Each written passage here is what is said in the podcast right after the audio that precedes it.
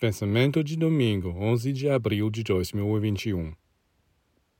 Em nosso tempo, a ênfase no desenvolvimento do intelecto resulta numa atitude de agressividade, crítica e separatividade.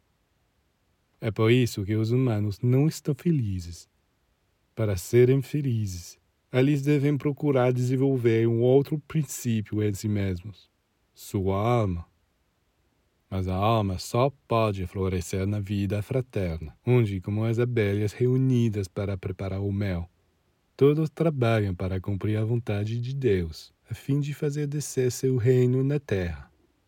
Quando tiverem compreendido a devastação do desenvolvimento exclusivo do intelecto em detrimento das outras faculdades, os humanos decidirão enfatizar as trocas fraternas e é lá que encontrará a felicidade.